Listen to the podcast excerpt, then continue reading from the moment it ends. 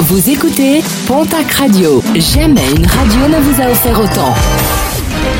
L'information locale à 9h, c'est sur Pontac Radio. Bonjour Jean-Marc Courage Sénac. Très bon lundi et merci de votre fidélité. Un drame déploré dans la soirée de vendredi à Orthez. Un homme de 22 ans est décédé après avoir été percuté par un TER. Selon les premiers éléments de l'enquête, il pourrait s'agir d'un acte désespéré de la victime. Les 123 passagers du train ont été pris en charge par la SNCF et ont poursuivi leur trajet en bus. Des recherches toujours infructueuses, celles qui ont suivi la chute d'un touriste jeudi matin à Cotteret. Un homme de 46 ans a chuté dans les eaux du Gave sous les yeux de ses proches. Malgré les intenses recherches menées par les pompiers, les gens gendarmes et l'hélicoptère des secours. L'homme n'a toujours pas été retrouvé. Un accident de trop, le 20e depuis le début de l'année. Un fourgon patrouilleur de Vinci Autoroute a été broyé après avoir été percuté vendredi par un camion sur l'A64 à hauteur de Montrégeau.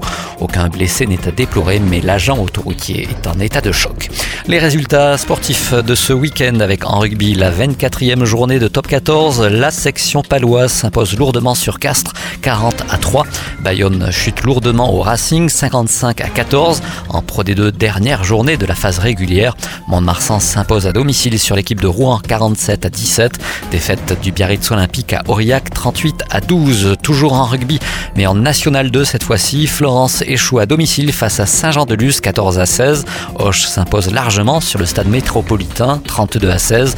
Match retour ce dimanche. En basket, Betclic Elite, l'élan béarnais dans le rouge après sa défaite à domicile face à Nancy 73 à 83. En National masculine 1, l'Union Tarblour de Pyrénées bat largement à domicile l'équipe de Sergi Pontoise 90 à 66. En Ligue féminine, clap de fin pour Basketland et Céline Dumerc battue par Bourges 86 à 59. Défaite du TGB à Saint-Amand et nos baskets 69 à 64. En football, Ligue 1, Toulouse revient d'Ajaccio avec un match nul et un score vierge 0 partout. En Ligue 2, défaite du Pau FC qui recevait Quevilly 4 buts à 3. Bordeaux bat Caen 1 but à 0.